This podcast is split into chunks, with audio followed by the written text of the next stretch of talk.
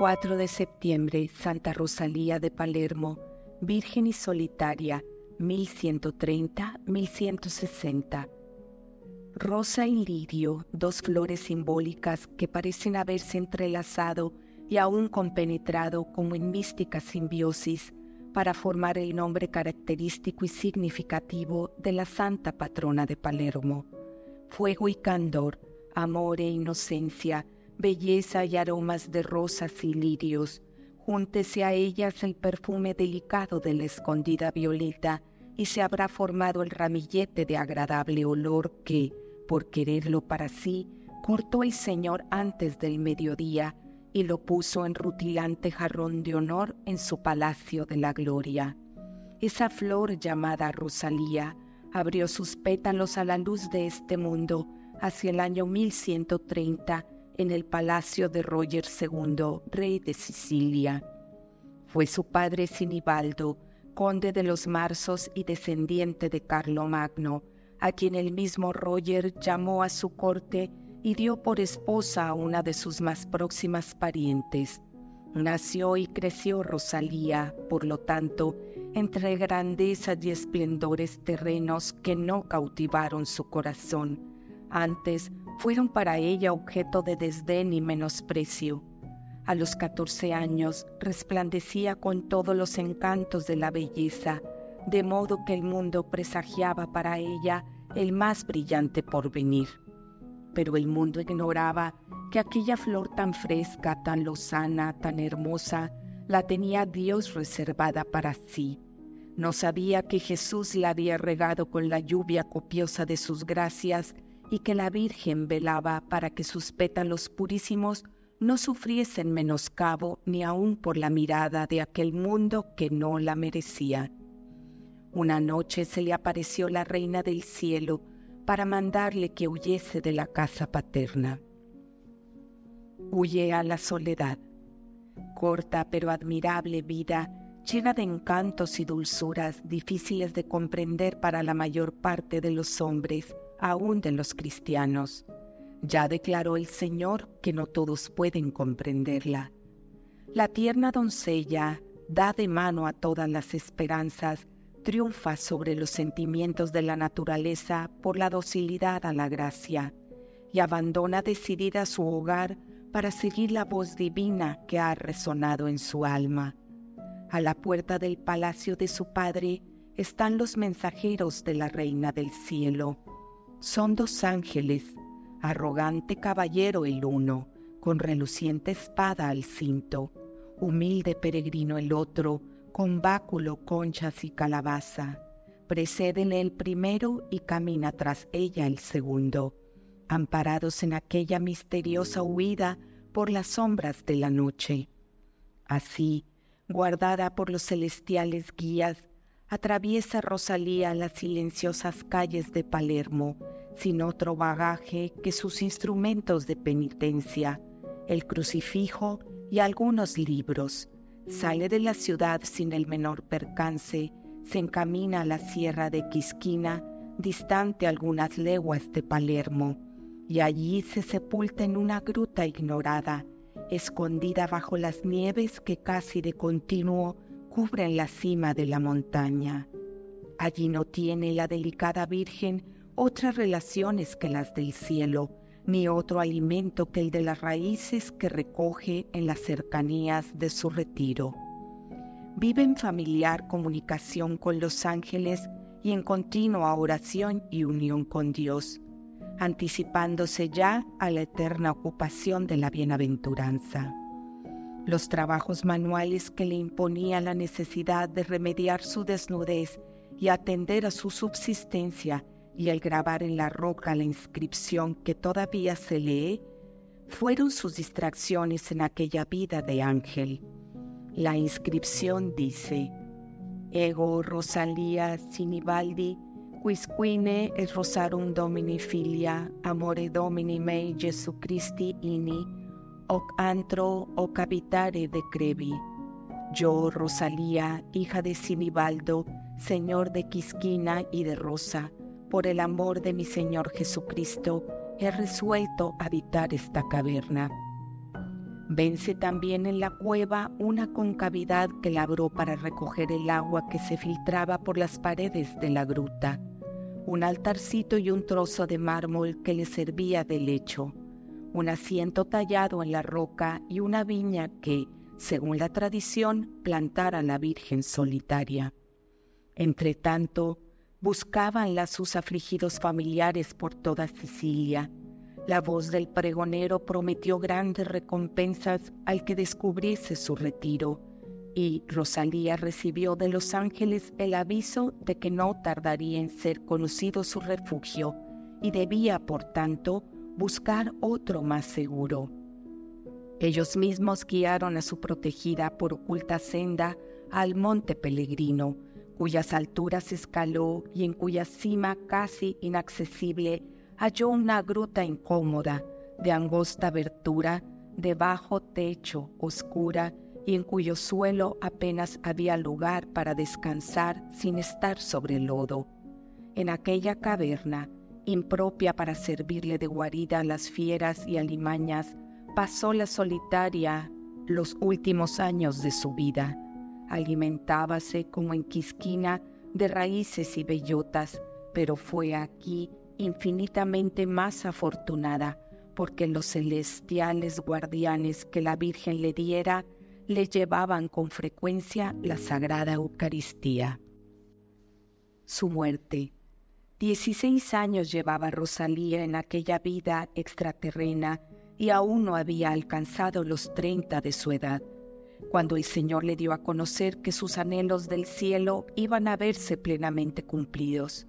Acostóse entonces Rosalía dentro de la gruta que iba a servirle de sepulcro. Descansó la cabeza en su mano derecha, apretó con la izquierda el crucifijo contra su corazón, colocó sobre el pecho su crucecita de plata y en esa postura se durmió en el Señor el 4 de septiembre de 1160 a aquel cuerpo que tan maravillosamente había vivido, reservaba el Señor un sepulcro no menos maravilloso. Sobre aquellos virginales despojos fue cayendo gota a gota el agua, de modo que en poco tiempo la cubrió con una envoltura calcárea, encerrándola en sepulcro de alabastro. Hubiera acertado su opulenta familia a dedicarle tan precioso mausoleo? No tardó en conocerse por doquier la santidad de la Virgen de Palermo, ya por medio de apariciones, ya por los repetidos milagros, y su culto se esparció con rapidez por Sicilia, por toda Italia y a través de Europa, llegando a ser su nombre popularísimo. Todas las pesquisas hechas para hallar su cuerpo fueron inútiles, Registráronse minuciosamente las dos cavernas en que vivió la solitaria, tan célebres ya desde entonces y tan visitadas, pero la providencia no permitió que se descubriese su secreto. El bloque alabastrino que encerraba el cuerpo de la santa quedó enterrado en los escombros que extrajeron de la gruta tan cuidadosa como infructuosamente explorada. Dios quería reservar para otros tiempos el beneficio de hallar tan preciado tesoro, y poco a poco fue esparciéndose por toda Sicilia la creencia de que sólo lo hallarían el día en que la ciudad de Palermo se viese en extrema necesidad. Descúbrese la tumba. Así transcurrieron cinco siglos Cierto día un anciano que solícito y confiado andaba buscando el escondido tesoro oyó estas palabras. Aún no ha llegado el tiempo. Hay que esperar a que Palermo se arranque los cabellos de desesperación. Por aquella misma época, era en 1625, durante las fiestas de Pentecostés, un tal Amodeo, vecino de Palermo, que visitaba a los ermitaños establecidos en torno a la gruta del Monte Pellegrino, descubría con ellos sobre los medios de dar con el cuerpo de la santa y deploraba la inutilidad de los trabajos llevados a cabo con tal fin, cuando se le acercó una mujer de Trapani llamada Jerónima del Gato y le dijo, Hallábame enferma en el hospital de Palermo y a punto de expirar cuando vi junto a mi cama una hermosísima joven que me dijo con voz suavísima, No temas, curarás si haces voto de ir en peregrinación al monte Pellegrino y de visitar mi tumba. He venido, y allí una voz misteriosa me ha dicho, Aquí está oculto mi cuerpo, busca y te daré pruebas de mayor certeza. Ni Amodeo ni los ermitaños dieron gran crédito a las manifestaciones de aquella mujer, pero por complacerla, decidieron seguirla a la gruta para ver el lugar que, según decía, le había sido indicado. Resolviéronse a intentar nuevas exploraciones y fijaron para iniciar los trabajos el 29 de mayo. En ese mismo día llegaba a Trapani un navío procedente de África e infestado por la peste. Extendióse el azote rápidamente por toda Sicilia sin que sirviesen a contenerlo cuantos medios puso en juego el virrey Filiberto de Saboya, y la ciudad de Palermo vióse castigada espantosamente. Su arzobispo, el cardenal Juan Doria, que se hallaba en los baños de Termini, acudió presuroso a compartir los peligros de su amado rebaño. Adelantaban, entre tanto, aunque lentamente, las excavaciones que se hacían en la gruta del Monte Pellegrino, y solo a los dos meses, es decir, el 15 de julio, descubrieron por fin una piedra de alabastro de seis palmos de larga por dos de ancha, que al removerla se hendió por mitad y con gran sorpresa de los presentes dejó al descubierto huesos de un esqueleto humano de los que se desprendía un perfume delicioso. Al instante llegó a Palermo la noticia de tan feliz hallazgo. El mismo día acudieron a la gruta los comisionados del arzobispo y del senado para comprobar la verdad de los hechos. Renació en el pueblo la confianza y todos decían, por intercesión de Santa Rosalía nos salvará el Señor. Pero no cesaba la plaga. En los meses de julio, agosto y septiembre hubo una mortandad atroz. Llegó el 4 de septiembre, fiesta de la Santa. El arzobispo y el senado pusieron la ciudad bajo la protección de la Virgen Inmaculada y de Santa Rosalía. Inmediatamente comenzó a decrecer la fuerza del mal, que sólo debía desaparecer por completo el día en que la comisión de teólogos, médicos y sabios reconociera solemnemente la autenticidad de los preciosos restos. El examen se prolongó hasta el mes de febrero del siguiente año y la peste no desaparecía. Reconocimiento de las reliquias. Con esa prudente lentitud que la Iglesia emplea siempre en las cosas referentes a la fe, esperaba el cardenal Doria que las decisiones de la comisión quedasen confirmadas por alguna manifestación de lo alto. El hecho siguiente dio la seguridad que el prelado deseaba. Un apestado de Trapani, apellidado Bonelli, pidió que le asistiera en su última hora un sacerdote llamado Pedro del Mónaco. Después de la confesión, el moribundo le habló así. No hace mucho tiempo, el domingo de carnaval, tuve el dolor de perder a mi esposa, arrebatada por la peste en breves horas. Sentí una pena profunda y para distraerme de ella resolví entregarme a la casa. Con ese fin me dirigí al monte Pellegrino. Al llegar al punto denominado Scala, vi ante mí a una joven con hábito de eremita. ¿A dónde vas? me preguntó. Voy de casa, respondí temblando. Ven conmigo, añadió, y te mostraré mi celda de ermitaña. Trepé tras ella por el monte y me mostró la gruta. He aquí, me dijo, el lugar donde descansa mi cuerpo. ¿No me conoces? añadió con dulzura. No, señora, pues soy Rosalía. Solo mi turbación fue causa de que no la reconociese hasta entonces. Me arrojé a sus plantas y me atreví a decirle, Oh Santa Rosalía, ¿Cómo dejáis perecer a vuestro desgraciado país? Morimos a millares y yo mismo he perdido a mi esposa. Hay que someterse a la voluntad de Dios y este azote convertirá a muchos. Demasiado han estado discutiendo en lo referente a mi cuerpo. Si lo llevan en procesión por la ciudad, la plaga cesará. Te recomiendo que vayas a ver al cardenal o le envíes algún fiel mensajero.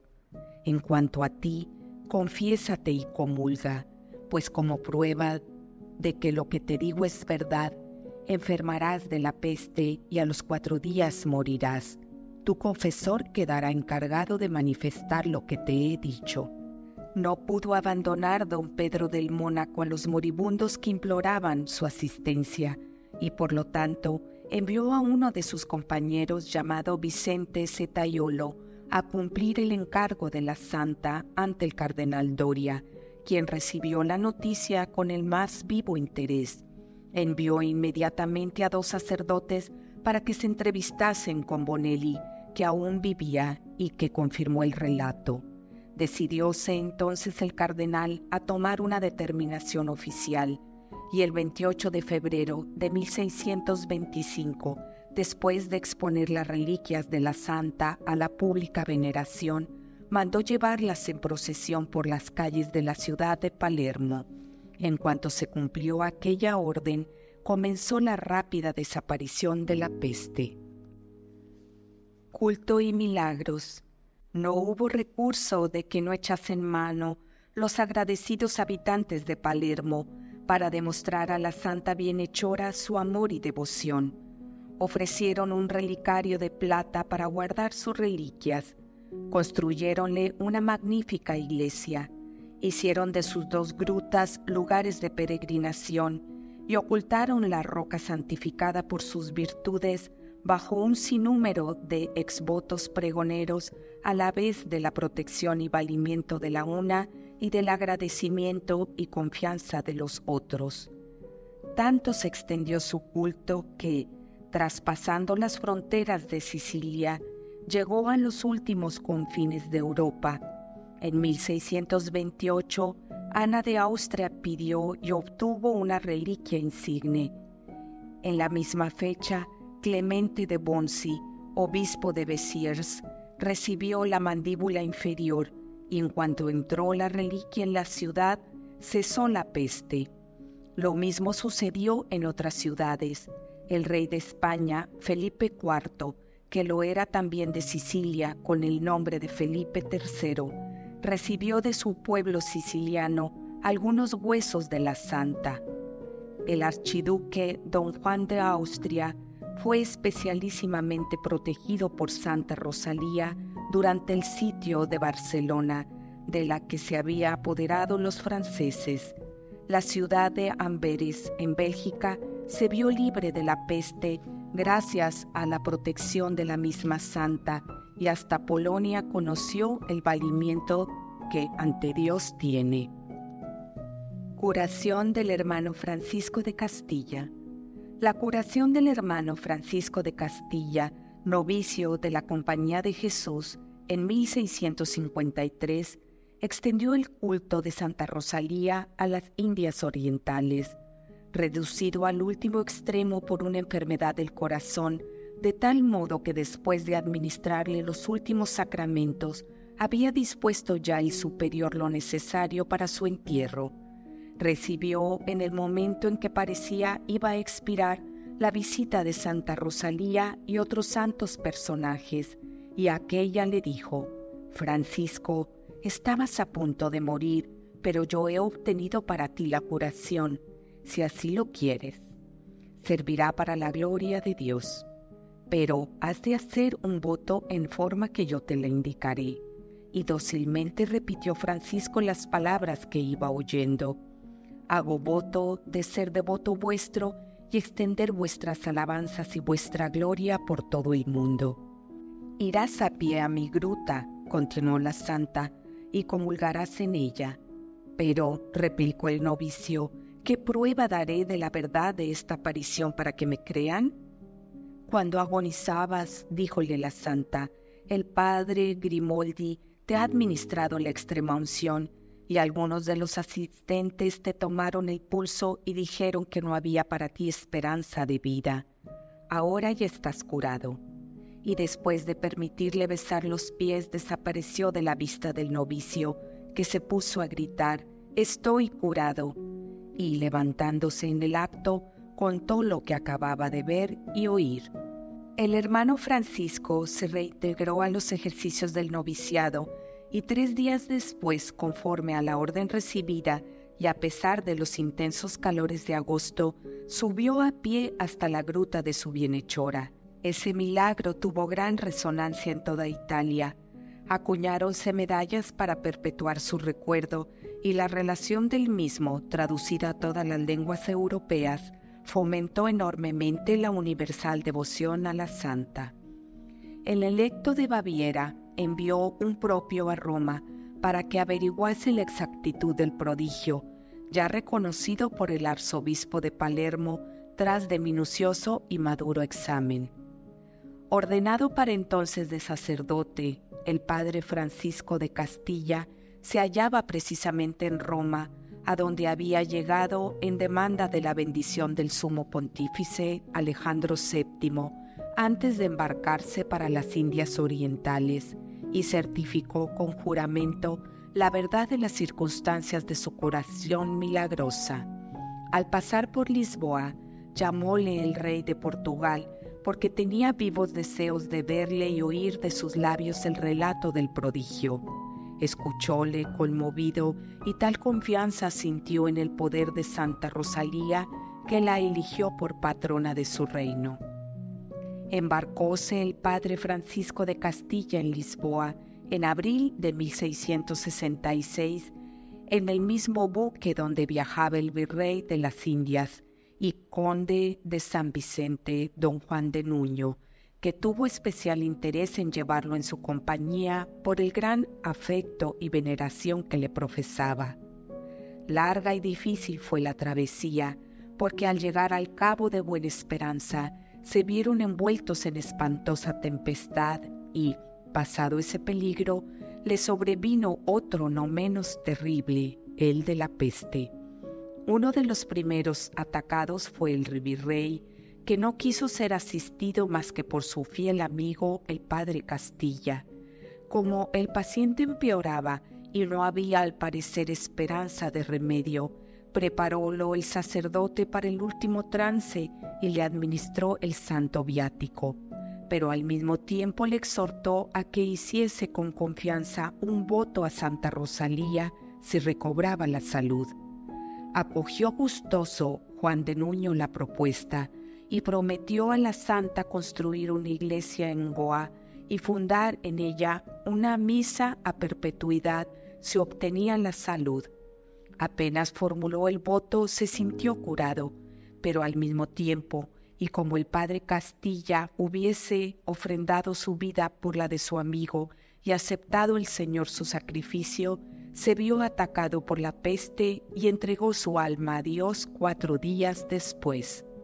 Juan de Nuño se apresuró a cumplir su promesa en cuanto desembarcó y no tardó en verse a las puertas de la ciudad de Goa la magnífica iglesia levantada a expensas de tan agradecido como piadoso virrey. En el martirologio romano quedó inscrita la fiesta el 4 de septiembre, pero la invención de sus reliquias, inscrita también en el martirologio el 15 de julio, suele celebrarse en Palermo con grandes luminarias y regocijos. Esa fiesta de la invención de las reliquias reviste en Palermo caracteres apoteóticos por el entusiasmo desbordante, la esplendidez de las iluminaciones y la duración de los festejos que suele ser de cinco días. El primero de ellos, las reliquias de la santa se conducen procesionalmente y entre vítores y aclamaciones por las principales calles de la ciudad la voz solemne del cañón y los alegres disparos de los cohetes forman concierto con las aclamaciones de sus entusiastas paisanos. Suelen acondicionar al efecto un carro gigantesco tirado por cuatro mulas en el que se acomodan los músicos y cuya elevada cúspide alcanza los tejados de los más altos edificios. Esa procesión se repite los cinco días. El tercer centenario de la invención de las reliquias de Santa Rosalía se celebró en Palermo con inusitado esplendor del 2 al 7 de septiembre de 1924 y con un congreso eucarístico el octavo nacional italiano. Pío XI, a petición del cardenal Lualdi, arzobispo de Palermo, decretó que la fiesta de Santa Rosalía fuese de precepto para la ciudad de Palermo.